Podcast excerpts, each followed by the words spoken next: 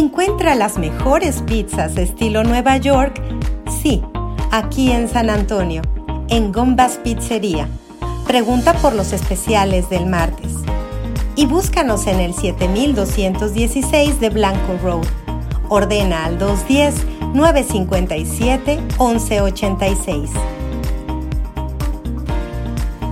Deja lucir tu cabello espectacular en esta temporada con los cuidados que te ofrece The Royal Carpet Salon and Spa. Haz tu cita al 210-527-4186.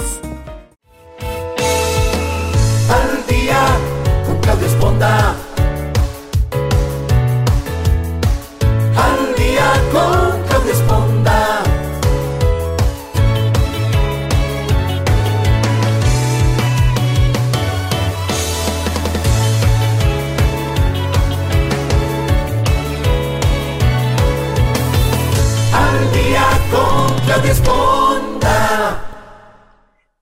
Tal? Muy buenos días. Qué bueno que nos acompañen esta mañana aquí nuevamente en el programa Al Día.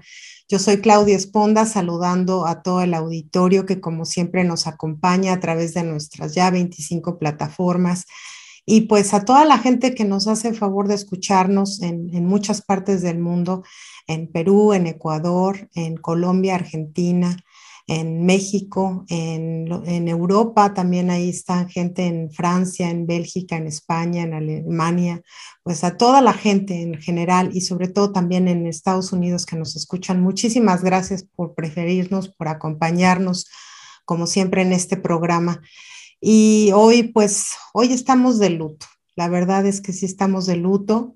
Yo no creo que esté de luto solo una familia en México. Está de luto un pueblo, está de luto la música, está de luto la música ranchera, la música de mariachis que nos ha acompañado a mí y a muchas de ustedes seguramente, pues no solo en, en bodas, en 15 años, en, este, en el 15 de septiembre, sino en esas tardes, noches, cuando uno está pues ya con los amigos y salen los tequilas y sale el mezcal y uno empieza a cantar y, se siente uno más mexicano que nunca. Esos momentos que nos acompañó una gran figura, un, un, hombre que vamos a extrañar, yo estoy segura que en muchas casas, no solo en la de su familia, y pues haciendo una despedida y un homenaje a este maravilloso personaje, a este gran cantante, esta enorme voz que nos dio México, que fue Vicente Fernández. Y para ello, pues hoy estoy yo también muy honrada de tener en este espacio virtual también a otra persona que admiro profundamente, un extraordinario eh, cantante, autor, que bueno, ya, ya se los presentaré mucho más en forma y que además considero un, un, amigo cercano y a quien agradezco mucho que hoy me dé su tiempo porque ha estado muy ocupado dando entrevistas. Así es que, José Rosario, ¿cómo estás? Muchísimas gracias por acompañarme hoy, hacerme el honor de estar en este programa conmigo. Al contrario, Claudia, un placer estar uh, acompañándote y bueno, pues aquí estamos uh, compartiendo ese, ese luto, ese dolor de haber perdido esa gran estrella, uh, como es el hijo del pueblo, Vicente Fernández. Así es, sí. Hoy sí, hemos estado toda esta semana oyendo muchas noticias, pero bueno, pues ah, para allá vamos todos. Lamentablemente no quisiéramos que unos nunca se fueran, ¿verdad? Pero, sí, sí, sí. Pero bueno, voy a presentar este, brevemente a José Rosario. Él es un galardonado cantautor, productor, arreglista y coach vocal. Se desempeñó por muchos años como ejecutivo musical para EMI Latin, Sony Discos y Seven Rivers, impulsando a grandes cantantes. Nada más oigan la, la gente con la que trató. José Rosario, ¿no? Vicente Fernández, Elena, Alejandro Fernández, Ana Gabriel, Paulina Rubio, Álvaro Torres, Pandora, La Mafia, Bobby Pulido, Ednita Nazario y recientemente este, alguien que incluso estuvo nominado al Grammy, Manuel Vargas, entre muchos otros este, artistas y gente que seguramente más de dos nombres les han de haber sonado a ustedes. Con la asistencia de, Jimmy Bustamantes, coordinó ceremonias oficiales y la cobertura mediática de Vicente Fernández hasta su paseo de la fama en Hollywood. O sea, estuvo, estuvieron juntos, juntitos. Sirvió en la Junta de Gobernadores de los Grammys en Los Ángeles y Texas, José Rosario, y es reconocido en la revista BAM por su impacto significativo en la escena musical nacional. O sea, rodeado siempre de gente, pues como tú, muy talentosa, este, muy, muy, pues que nos deja buen sabor de boca, la verdad, José Rosario. Y pues aquí estamos, aquí estamos celebrando, pues todo lo que dejó, ¿no? más que ponernos tristes, vamos a ponernos contentos de todo lo que dejó. Yo quisiera que... La vida. Sí, Así es. Yo quisiera que empezáramos platicándonos un poquito, José Rosario, cómo, cómo coincidieron estas carreras, en qué momento coincides tú con Vicente Fernández y de ahí pues vamos a darle. Bueno, primeramente la unión eh, resulta cuando yo era pequeño, eh, joven, que escuché una canción que se llama Tu camino y el mío uno de los primeros éxitos de Vicente Fernández. Escuché la canción y me encantó la canción. En ese entonces mi papá era director de un mariachi. Mi papá oh. fue, fue director de un mariachi en Guadalajara y él acompañó a Jorge Negrete, a Javier Solís, a Pedro Infante. Y ya cuando nos mudamos de Guadalajara a, a Reynosa, en Reynosa él empezó un mariachi, fue cuando yo escuché Tu Camino y el mío. Y en los ensayos del mariachi le dije a mi papá, ¿por qué no se aprenden esa canción? Está buena. y te la aprendieron y pues yo me pasaba el tiempo ahí escuchando en los ensayos del mariachi, nunca participé porque no, estaba listo, era un, era, un, era un mocoso apenas. Y ya una vez que mi papá se dio cuenta que yo tenía interés en la música, me puso maestro de música eh, empecé con solfeo y a tocar trompeta. Entonces a los ocho años, ocho o nueve años ya empecé a tocar con una orquesta, porque mi maestro de música, uno de los mejores, era director de una orquesta grande, eh, Big Band.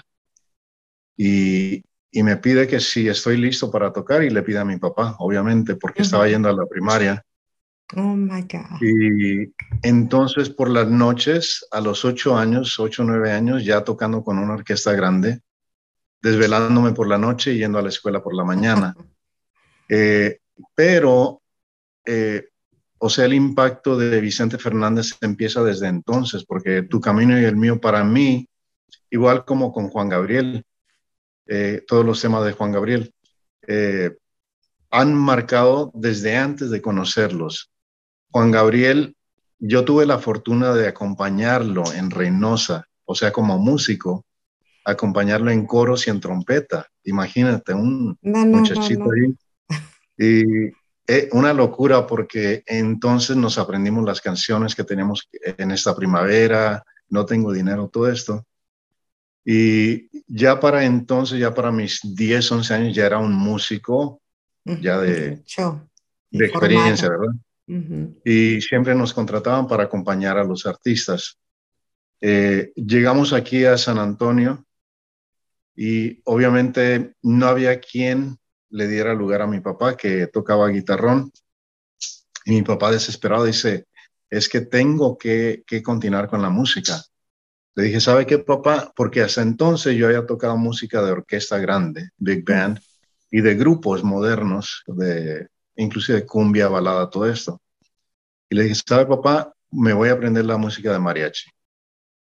Y vamos a formar un mariachi. Formamos el mariachi.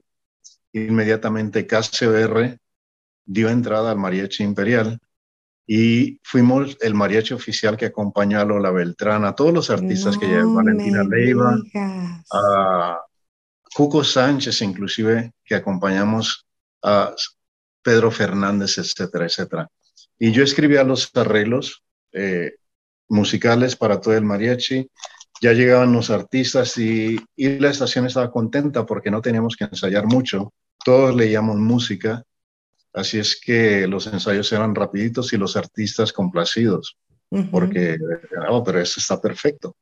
Pero esa fue por mi escuela de estar con la orquesta.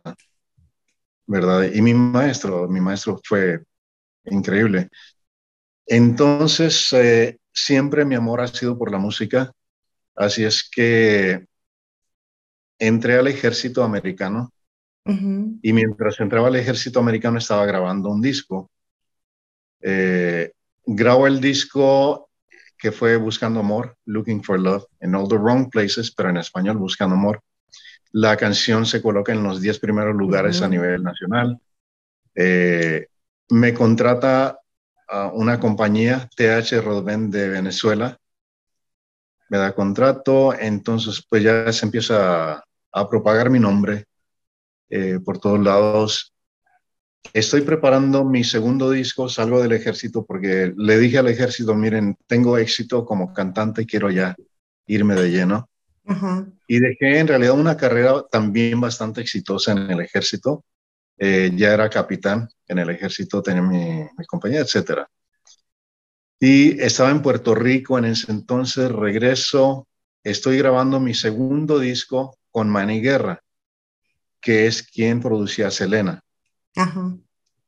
Entonces, ah, tuve la oportunidad de trabajar con Selena, de estar en el estudio, de ver, participar en, en cómo se, se, hace la grabación, todo esto, eh, de hablar y también ser testigo de, de, o sea, todas las penurias por las cuales su padre y todo el grupo y Selena pasaban, porque también ellos como artistas sacrificaron mucho, igual que Vicente.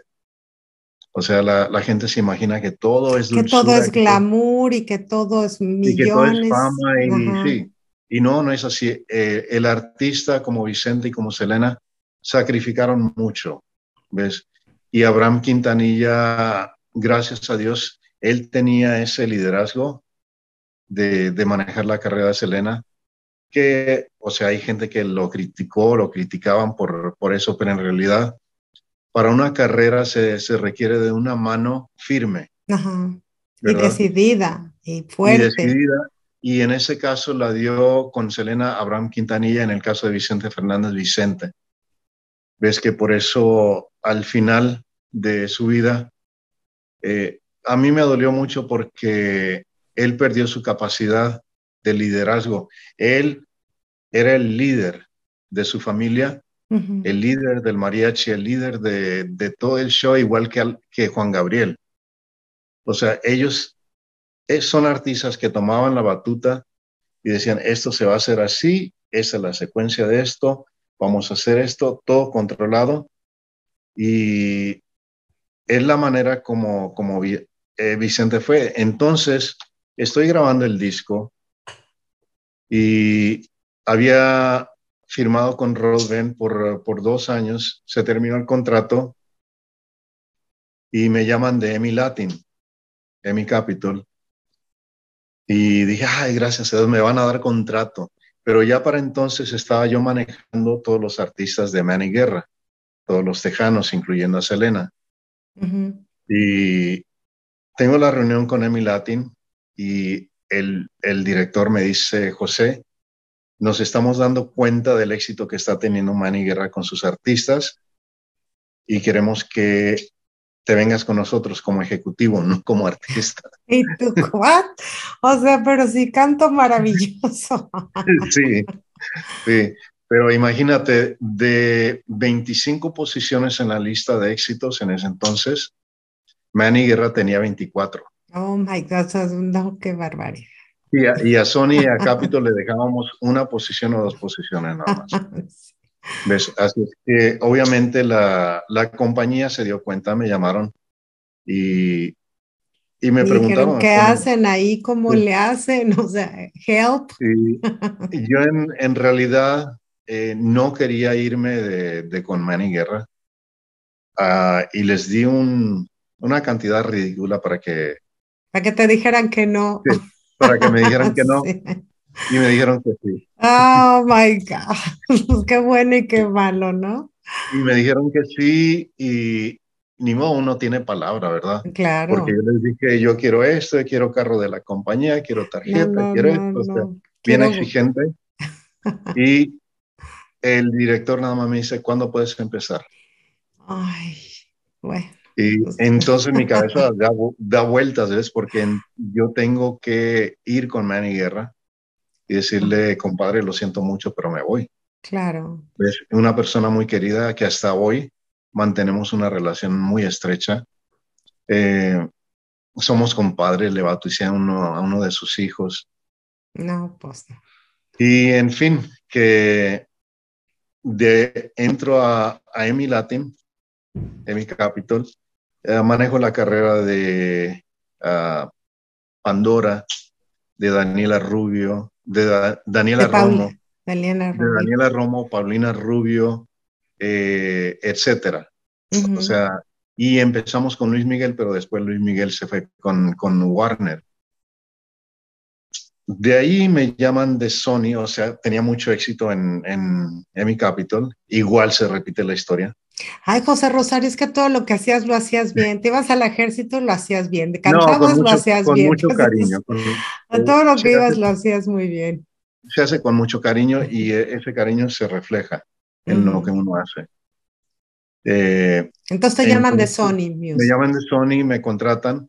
Igual, o sea, no quería irme de EMI porque estaba feliz con EMI. Eh, una compañía fabulosa, una eh, ejecutivos, el apoyo increíble. O sea, no tengo ninguna queja ni tenía ninguna queja de, de mi compañía en ese entonces. Pero igual le- les di una cantidad exagerada. Dije, no, no lo van a hacer. O sea, imposible porque no, esto no se lo pagan a nadie. Se repite la historia, me dice, ¿cuándo comienza? Oh my God. Y me dice, me dice, mira, aquí tengo el contrato. ¿Cuándo comienzas? Entonces ah, me voy con Sony y es cuando la carrera de Vicente Fernández y la mía se cruzan. De nuevo. ¿ves? Eh, yo había estado asignado a Panamá y después de Panamá con, con Emi Capital en Puerto Rico. Así es que inclusive ahora todavía tengo un acento medio Sí, de repente es como que te me oyes del norte, te me oyes medio de. San Antonio, te me oyes de Sí. todos lados. Pero en ese entonces venía con as- un acento increíble de Panamá, comiéndome las R's y las S's. Ok.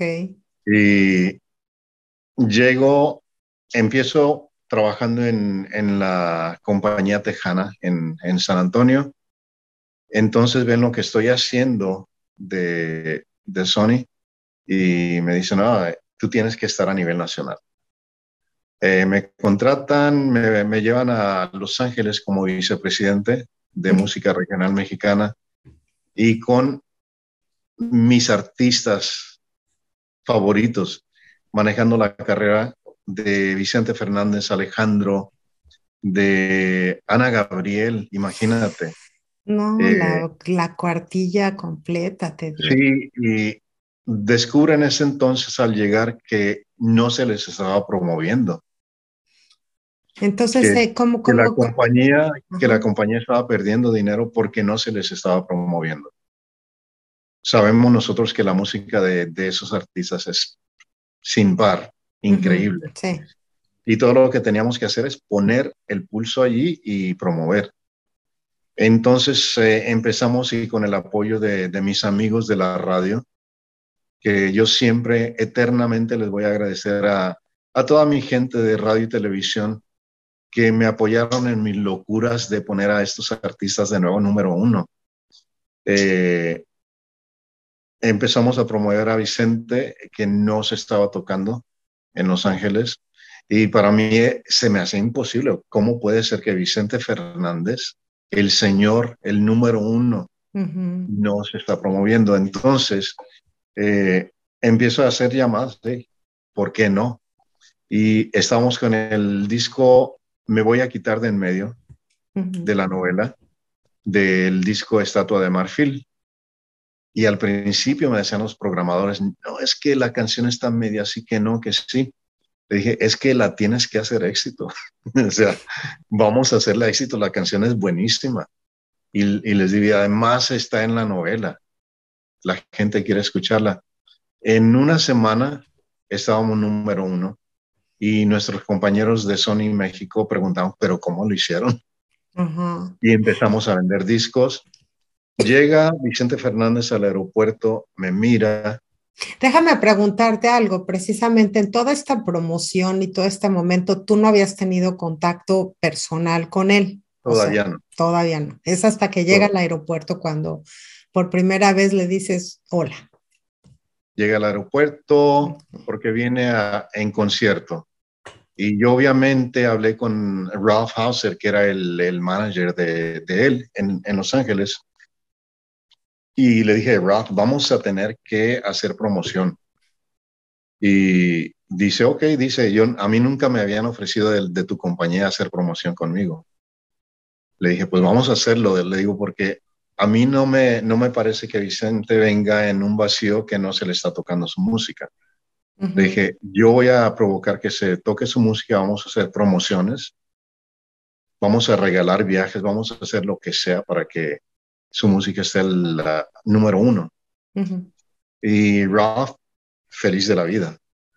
Entonces ya empezamos a hacer que suene la, la música a una estación de radio. Primero me dijo que no, que no iban a tocar a Vicente Fernández. Entonces digo, ah, ¿cómo que no van a tocar? Entonces armo, armo una promoción donde estamos regalando toda la colección de discos de Vicente Fernández en un belicito con bordado bien bonito el nombre de Vicente Fernández y con biografía, con fotografía, oh, autografía de Vicente Fernández adentro para 12 ganadores de esa estación que me dijo que sí. Oye, Entonces, perdón un paréntesis, ¿guardaste una de esas ediciones? Sí, sí, tengo una. Ay, no las vas a tener que enseñar. Ah, entonces, eh, el director de programación de la estación que había dicho que no me llama, dice José Rosario, por favor, dice, ¿por qué no me dijiste que ibas a hacer esa promoción? Yo te hubiera dicho que sí. Mm, uh -huh. Le dije, sí, pero eh, María Elena Nava me dijo que sí inmediatamente. Ella tenía mucho cariño para, para Vicente Fernández y Alejandro. Y ella sin duda alguna me dijo que sí. Dice, no, pues yo ahora te digo que sí, te lo pongo número uno, te lo toco una, una hora en la hora. Cada media la, hora.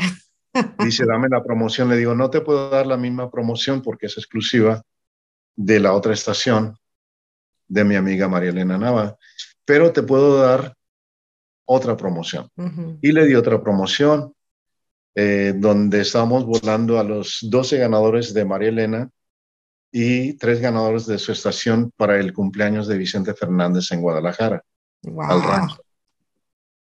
Y se hizo todo un éxito, o sea, rompimos ahí con todo eso.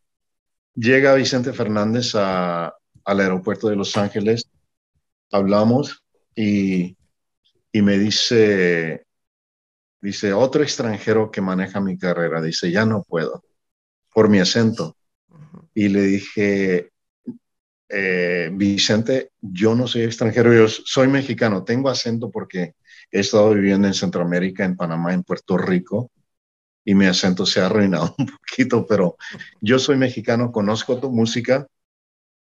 Te digo, mi, mi canción favorita, mi primera canción favorita fue Tu Camino y el Mío.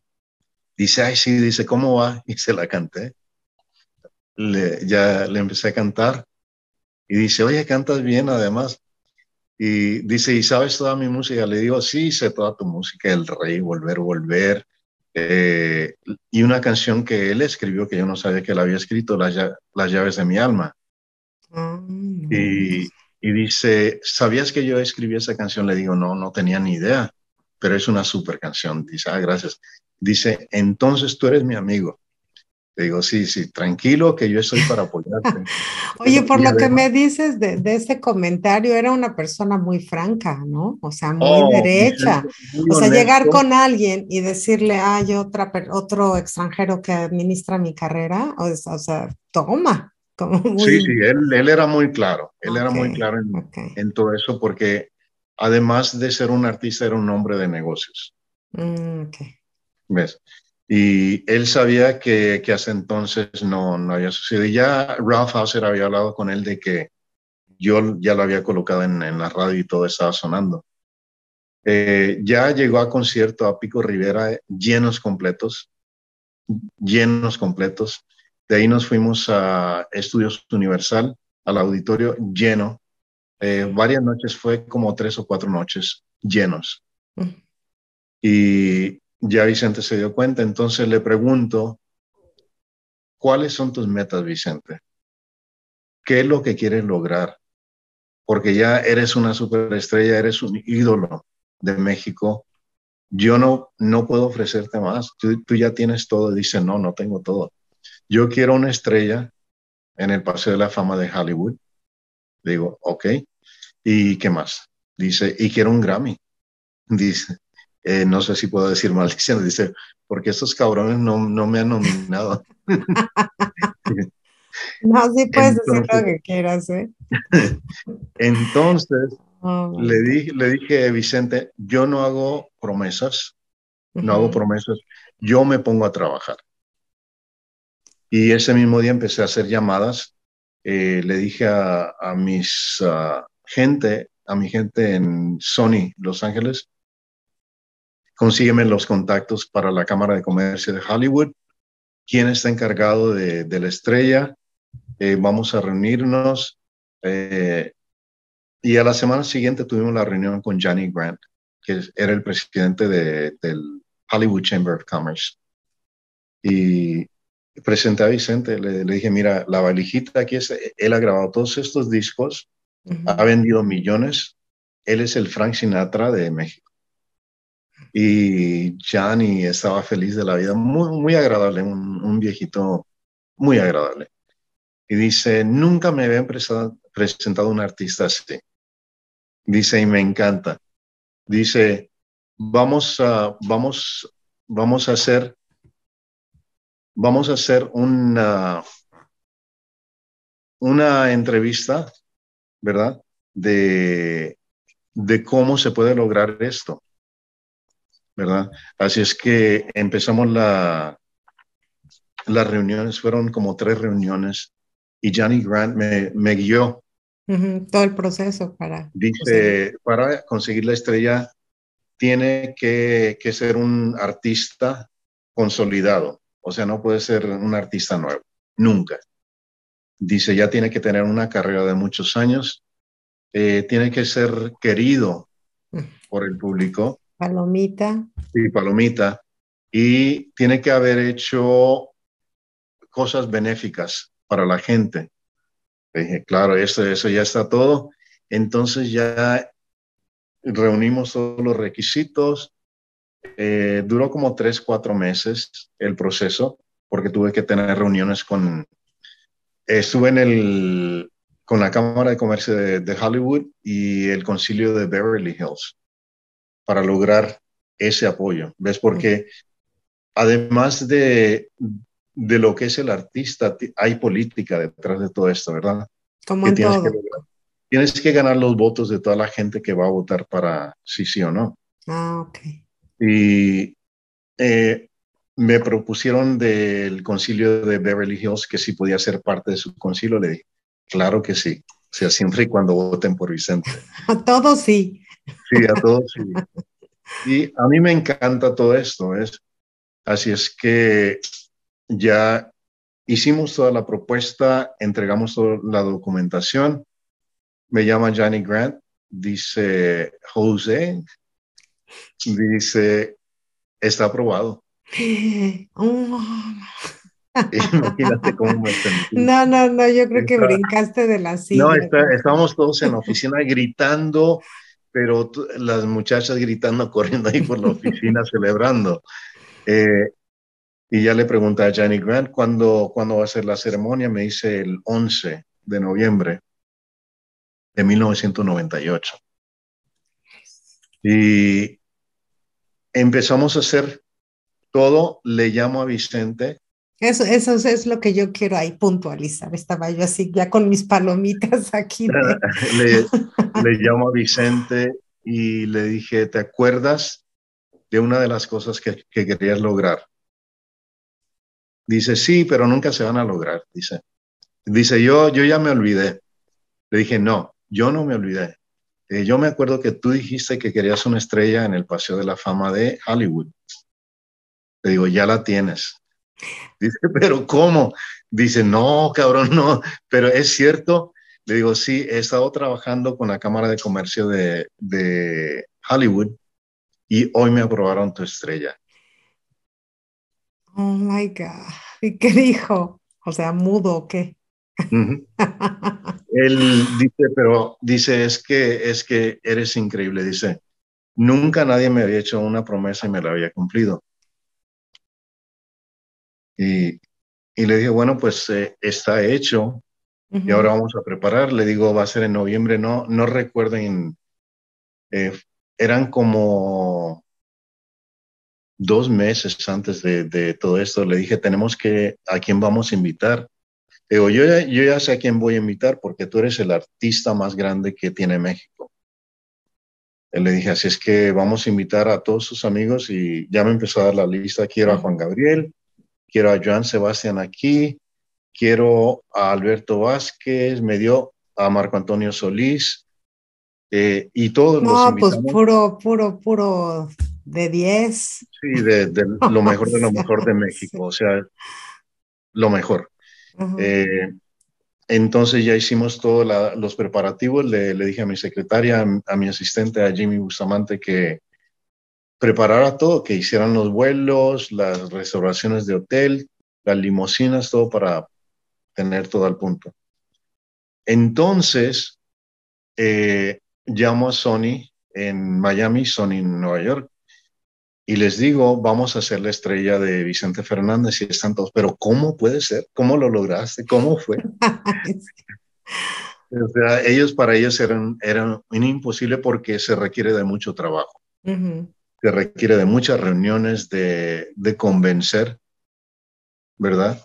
De Digamos que fue la suma de, de, todos los talentos, el tuyo, el de él, el de su carrera, el tuyo de, de poder entrar y saber por dónde, porque digo, fue una suma ahí sí, muy importante. Bueno, yo con mi terquedad, porque ya la, sí, la carrera sí, de Vicente ya de por sí habla por sí misma, ¿verdad? Uh -huh. Pero tenía uno que ser terco, porque inclusive en, en una reunión con los Grammys, estamos todos los eje ejecutivos de los Grammys, y en esa mesa yo no me había dado cuenta porque no los conocía, estaba el productor de Michael Jackson estaba el productor de Barbara Streisand sentado ahí y yo no sabía ni quiénes eran, sinceramente, ni ellos sabían quién era yo. Uh -huh. Y entonces les digo, señoras y señores, quiero presentarles a la estrella máxima de México, el señor Vicente Fernández. Y todos se miran así como, that? ¿Qué? ¿Y quién es? Le digo, bueno, para ponerlo en perspectiva, Vicente Fernández es el Frank Sinatra de México. Y más. Mm. Les digo, él ha vendido millones de discos, no tan solo en México, sino en todo el mundo. Ha tenido canciones número uno a nivel mundial y es un ídolo, no tan solo social, sino también cultural y musical. Uh -huh. y, y me dice, el que era que ya pasó mejor vida también, el productor de Michael Jackson, dice, I had never heard of him, nunca había escuchado de él. Le dije, estamos igual porque yo nunca había escuchado de ti, ¿quién eres? Entonces toda esta mesa de directivos suelta la carcajada porque uh -huh. es un hombre súper famoso, es un productor súper reconocido de Michael Jackson, imagínate. Y yo diciéndole que pues, ¿Y tú quién? ¿Y tú qué? ¿Y tú, ¿Y tú quién eres? ¿Qué onda? ¿A qué te eh, dedicas? Se estaban muriendo de la risa todos. Okay. Se rompió el hielo y entonces uh, me dice el, el, presidente Michael Green, dice, vamos a escuchar una canción de Vicente. Escuchamos la canción, Las llaves de mi alma. Ese cuartito se quedó mudo. Así, mudo y dijeron, pero ¿por qué no habíamos sabido de Vicente? Dice, todos, todos quedaron de acuerdo. Eh, we have to do something. Wow. Y fue cuando ya entró, o sea, ya se empezó a hacer el, el reconocimiento para Vicente Fernández, que se le dio el uh, Lifetime Achievement de los Grammys. Y obviamente de, de ahí resurge todo ese interés de los comités cuando estamos en comité en los, en los Grammys, de decir, hey, este es el rey, este es Don Vicente Fernández, no, no cualquier artista, ¿verdad? No, tú Se empieza, ahí fue donde se empezó a sembrar para el Grammy, ¿ves? Porque igual requiere que los miembros votantes reconozcan que este es un artista, es un maestro de la música, ¿verdad? Que es una leyenda, que él siempre hizo el esfuerzo, me, decía Pepe, dice, yo no voy a grabar algo que no salga bien. Dice, y, pero también igualmente me decía, eh, porque le dije una vez, le dije, no, es que estaba en, estuve en el estudio con tal artista, no voy a decir el nombre, y le dije, y nos tardamos como, como ocho horas en grabar la canción. O sea, medio malo. Sí, como ocho horas en grabar la canción. Dice, pues, ¿qué está tartamudo qué? Porque yo imagino que entrar con él era casi, casi de entrada por salida. Sí, sí, y fue como sucedió cuando, cuando fuimos a los estudios eh, Sony en, en, la Ciudad de México. Eh, o sea, él graba sus temas, estudia sus canciones, estudiaba sus canciones eh, con mucho ahínco. Ya cuando él entraba al estudio es porque ya estaba listo. así. Oye, déjame preguntarte algo que tú, tú lo conociste más, mucho más que, no, que mucha gente. Él era nato, o sea, nació o, desarrolló o estudió o se preparó, o sea, ¿qué, ¿qué onda con su voz? Porque esos tonos, esos alcances, esa garganta que tenía para además durar horas cantando, ¿no? O sea, yo me canto cuatro canciones, aquí me quedo afónica, la quinta, o sea, era totalmente nato. Sí, Vicente Fernández nació para cantar, o sea, esa voz increíble es irrepetible. Em, mi papá se, se, acordaba, me decía, sí, eh, un muchacho dice que venía a la, la, Plaza del Mariachi a cantar y se ganaba su dinero, pero después eh, hubo un, un, contratiempo donde Vicente Fernández tenía que pagar la renta para la casa de su mamá, de, de su familia. Entonces le urgía, entró a un concurso que se, llama, se llamaba La Calandria. Y al principio le dijeron que, que no, que no, no podía entrar al concurso que requería como unas cuatro semanas para registrarse. Ah, okay. Y él fue sincero, o sea, como siempre, siempre fue honesto, sincero y al punto. Dice, le dice a la muchacha, dice, mira, mija, dice, yo tengo que pagar la renta hoy. Dice, y yo voy a ganar este concurso. Y la muchacha dice, pero ¿cómo estás seguro de que va a ganar el, concurso? Dice, tú inscríbeme. Y dice, mire, ok, ya lo inscribe a, escondidas y todo, que no debía de haberlo hecho y Vicente gana el concurso. ¿Ves? Pero Vicente antes de eso, él, él fue lavaplatos, él fue mecánico, le hizo de todo, le hizo de todo para sobrevivir. Eh, Vicente Fernández fue un ser humano que vivió mucho, muchos momentos difíciles. ¿Ves? Y por eso cuando la gente mira, oh, que Vicente Fernández, toda la fama, todo el dinero, todo esto, no se imaginan ni en lo mínimo todo el sufrimiento que, que él pasó. ¿Ves? Pues no, que generalmente solo vemos lo, lo, bonito y creemos que la gente nació con éxito y con estrella, pero yo creo que tú, sobre todo con la carrera que has llevado y manejando a tantos artistas, has visto los altibajos de muchos, incluso ya en la cúspide de su carrera, ¿no? Hay mucha gente que incluso ya con todo el éxito del mundo, pues pierde sumas impresionante de dinero por malos manejos de sus administradores, se les va la voz, sus facultades ya no son las mismas de antes. Y es algo que también quisiera yo preguntarte, porque yo puedo oír cualquier canción de Vicente Fernández, de, su primero, segundo, tercer disco hasta el último, Y yo no oigo una diferencia, digo, quizá no tengo oído musical, pero no oigo una diferencia en, el antes y el después. ¿Tú sí? Sí, en realidad sí, y él, él me lo contaba, él me decía, eh, al principio él cantaba bravío, bravío con, con esa voz tenor fuerte, poderosa, y al, al paso del tiempo, cada, cada artista, cada cantante, incluyéndome a mí, empezamos a modular la voz, a, a, conocernos como cantantes, mm, ¿verdad? Y es lo que, lo que pasó con Vicente Fernández, que escucha los boleros ya para después y, y dices, ok, eh, That's smooth, e, es, está fabuloso. Cómo, cómo él hace la canción, la, la sube, la, baja, la, la textura, la del tono. Acariciando la canción. Sí, sí. Acariciando la canción con, con la voz.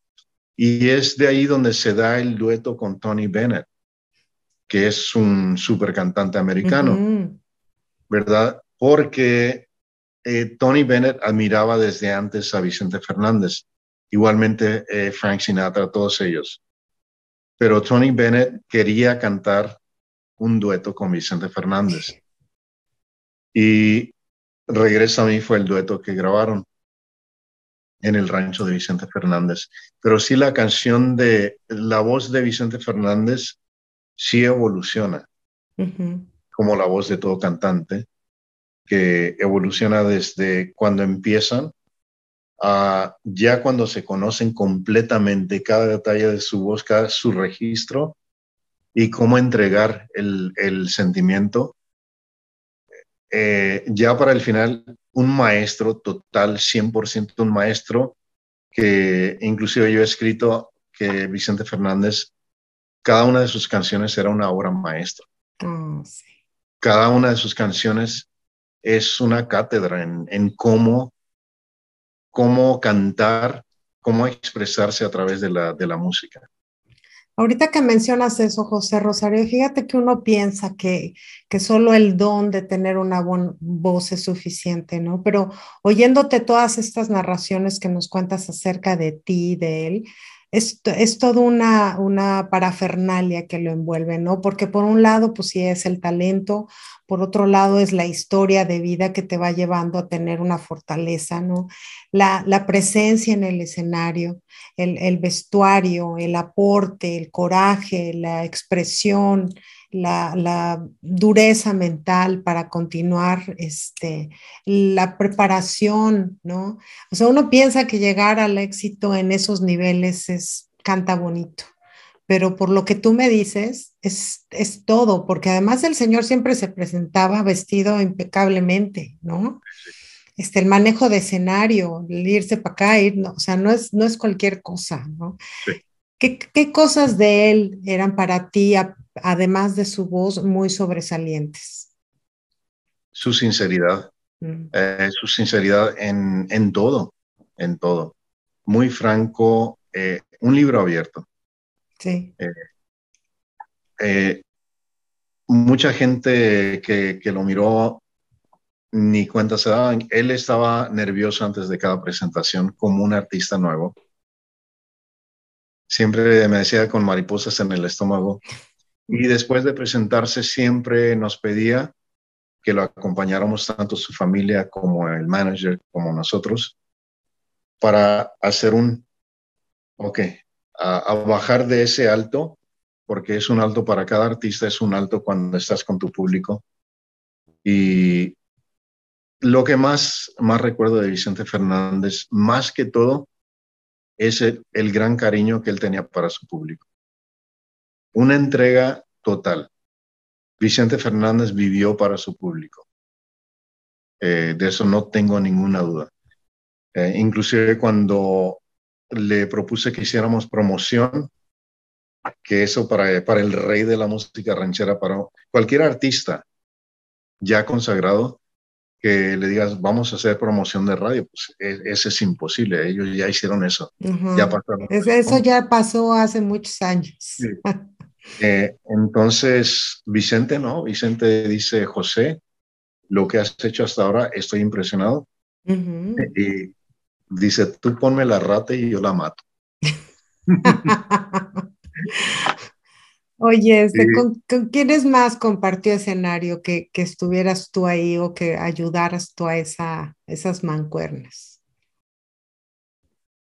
Pues en, en realidad con, con, tantos artistas, tantos artistas, él, él en realidad abría la puerta para, para gente nueva que, que abriera para él, para darles ese impulso. Eh, como Pedrito Fernández. Como, Pedrito Fernández es, era padrino de él, como Graciela Beltrán, como una de mis protegidas también, Tatiana Bolaños, eh, etcétera. O sea, hay muchos cantantes que él... Obviamente su hijo, su nieto. Su hijo Alejandro Fernández, su nieto que en realidad, fíjate, lo que, lo que es la vida, eh, Vicente estaba manejando directamente la carrera de Alex Fernández. Ah, eso no sabía. ¿Ves? En coordinación con Alejandro. Pero el, el que controló todo fue, fue Vicente Fernández. soy tu padre. Sí, se nos, se nos fue desgraciadamente debido a un accidente, ¿ves? Porque si él no se hubiera lastimado el cuello, o sea, se rompió la columna vertebral y perdió el movimiento de sus manos, sus brazos, su habla, todo. ¿Ves? Y fue, eh, ahí terminó todo, ahí terminó todo. Y es, eh, es donde tanto Alejandro como toda la familia, Alejandro, Alex y Gerardo, todos los muchachos, eh, saben que tienen esa herencia musical y tienen que seguirla. Tienen que seguirla por ah, tributo a su, a su abuelo, a su papá. Sí. ¿Verdad? Tú, que estuviste cerca, en, digo, estuviste tú muy al pendiente de toda esta convalecencia que pues finalmente terminó en su despedida. Este, ¿Tuviste alguna oportunidad de hacer contacto con él, de, de que te escuchara? porque pues, yo creo que hay amigos que duran toda la vida. Yo creo que tú fuiste alguien muy, muy cercano a él, a la familia. Este, ¿Tuviste oportunidad de decirle algo? No, en realidad no, porque el, el cupo era para la, solo para la familia. y, y también hay que darle su espacio a la familia porque son momentos súper difíciles y privados. ¿Verdad? Que Vicente nunca hubiera querido que nadie lo viera, o sea, de esa manera, conectado, o sea, con transfusión, todo eso, etcétera. Y él me contaba, dice José, dice, cuando yo me retire, me voy a dejar crecer la barba, me voy a dejar, y que todo de blanco, y, y me decía, y me voy a poner unas ropitas así bien, bien humildes, y voy a caminar por el rancho que nadie me reconozca. no, es que imagínate, yo estaba sorprendida de la cantidad de, de las filas que había fuera de su casa para poder darle una última despedida. Y yo creo que no fue una despedida que fue fuera de su rancho, sino es una despedida que la gente que incluso vivimos fuera del país y que obviamente lo oímos cantar en algún momento de nuestra vida, en toda nuestra vida, en ciertos momentos, sí nos deja un vacío muy fuerte, ¿no? Sí nos deja un vacío muy grande, pero gente como tú que tuviste la oportunidad de conocerlo, de estar en contacto, de ver la esencia, no solo de, de un artista, sino de una persona, pues debe ser aún también más doloroso. ¿Cuál es la impresión? Porque esa es la que tenemos los que estamos afuera, de que fue una persona muy familiar, muy de unión, muy de quizá pocos amigos. Cuéntanos un poquito de, Vicente Fernández como persona. Lo más importante para Vicente siempre fue su familia, siempre, siempre. Eh, su esposa Cujita, eh, el amor de su vida. Eh, mucho cariño. O sea, eh, Vicente Fernández eh, se puede definir como un ser humano de mucho cariño, de mucho amor para su familia. O sea, 100% para su familia. que cuando le secuestraron a Vicente Jr., yo lo vi sufrir, yo lo vi llorar. Eh, y no podíamos decir a la prensa nada, porque los secuestradores le dijeron a Vicente que si él hablaba de que Vicente estaba secuestrado, lo mataban. Así es que ni Vicente ni yo podíamos decir nada. La prensa nos siempre nos preguntaba, ¿qué está pasando? ¿Es cierto eso? No, no es cierto todo esto. Y Vicente, antes de entrar a sus conciertos llorando, y eh, ya le, le decía a la, quien estuviera abriendo para él, una canción más, otra canción más, hasta que él ya estuviera listo. Y ya cuando salía la gente ni cuenta se daba. Eh, y es la fortaleza de un padre que sufrió tanto. O sea, por eso, por eso digo yo que Vicente Fernández sufrió mucho antes de su carrera, mucha pobreza, mucha pobreza, muchas necesidades, y luchó, luchó. Por eso cuando llegó, él cuidó, cuidó su, su rancho, cuidó para su familia, para que su familia no pasara necesidades. Eh, y sí te puedo decir, los, los amores, los grandes amores de Vicente Fernández su público y su familia.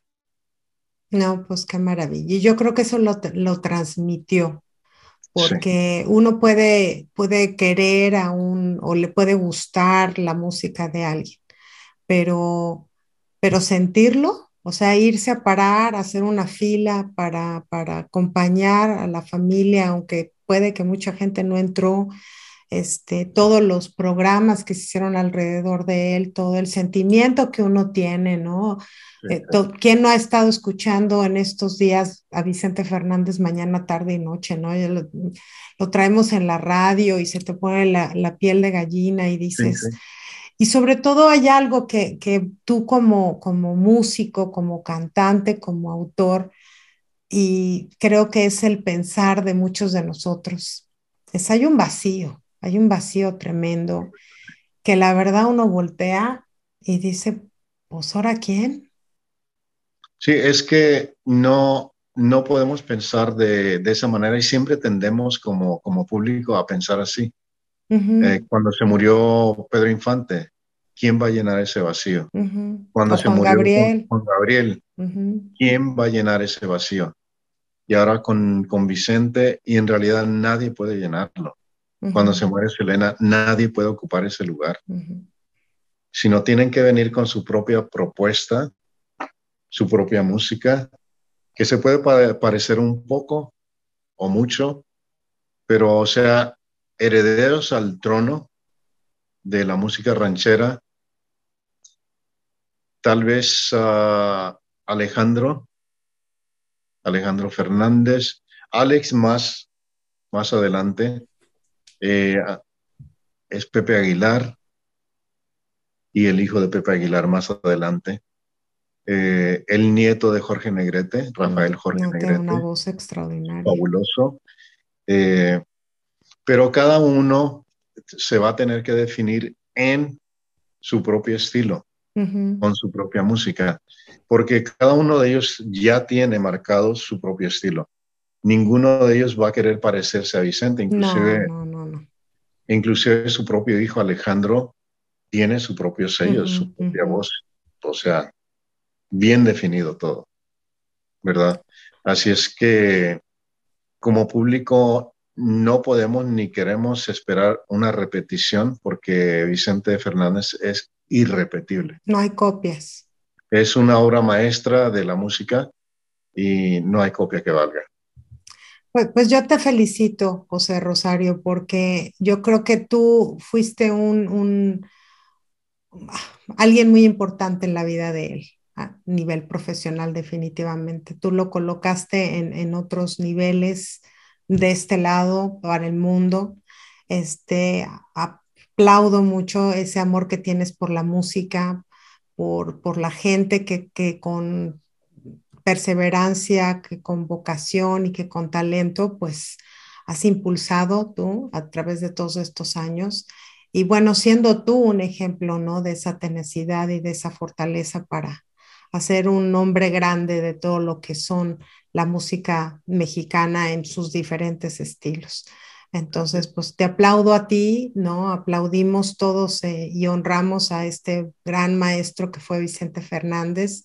Yo creo que pues van a haber muchas generaciones que vamos a seguir transmitiendo a nuestros hijos esa voz, esa presencia de él.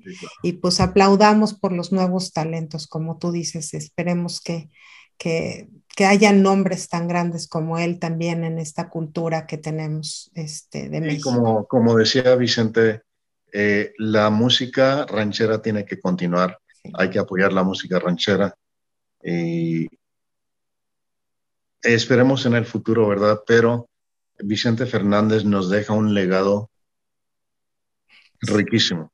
Sí. O sea, obras maestras que, que van a durar por años, eh, que han marcado nuestras vidas, sí. ¿verdad? Sí. Canciones que recordamos, dice, oh, cuando yo tenía tal edad, esta canción o cuando hicimos esta fiesta, esta canción. Sí. Eh, hemos perdido una gran estrella, sin duda alguna. Eh, un maestro en todos los sentidos y un, o sea, personalmente, un ser que tanto la familia como nosotros que lo conocimos lo queremos mucho. Eh, y deja un vacío muy grande para, para nosotros Uh, ¿Qué te puedo decir? Eh, es, es, bien difícil, es bien difícil dar la despedida de alguien que tú quieres tanto, que has compartido tanto, pero doy gracias a Dios y a la vida de haberme permitido cruzarme en el camino de Vicente Fernández para impulsarlo un poco más, para poner mi granito de arena en la vida de Vicente Fernández. Eh, el destino es así y Dios tiene marcado, ok, esto va a suceder así. Y yo llegué a, la, a, la, vida y a la carrera de Vicente Fernández en el momento justo. ¿Ves? Eh, y para mí fue un honor, fue un honor, una bendición y algo que, que guardo en el corazón, sin duda alguna. Pues yo te agradezco que aparte lo compartas con nosotros y con toda la gente que nos escuche. La verdad es que compartir de viva voz todas tus experiencias, todo ese contacto, pues nos enriqueces y nos haces conocer no solo al cantante, sino a la persona que estaba detrás de ese sombrero, de ese, baque, de ese traje de charro, y este, sí, con ese grupo de mariachis que pues finalmente era un ser humano, ¿no? También. Sí, definitivamente, sí. Así es que, pues muchas gracias, José Rosario. La verdad es que felicidades, muchas gracias. Y pues a celebrar el, el, el nombre de él, pues escuchando su música, este, enseñándosela a nuestros chavos, ¿no? A que sí, sientan claro, claro. lo que es ser mexicano. Exacto. Es de lo que, de lo que se trata, de celebrar la vida sí. y el legado de Vicente Fernández y celebrar nuestra mexicanidad. Sí. ¿Verdad? Y despedirlo eh, porque, con mucho cariño. Porque Vicente es símbolo, símbolo de México. Tal cual. Con eso lo dejo, con eso cerramos. Gracias. gracias un beso Claudia, enorme un para ti, José Rosario, y muchísimas gracias a todos ustedes por acompañarme como siempre en Al Día. No me fallen. Nos vemos la próxima semana. Bye bye. Claudia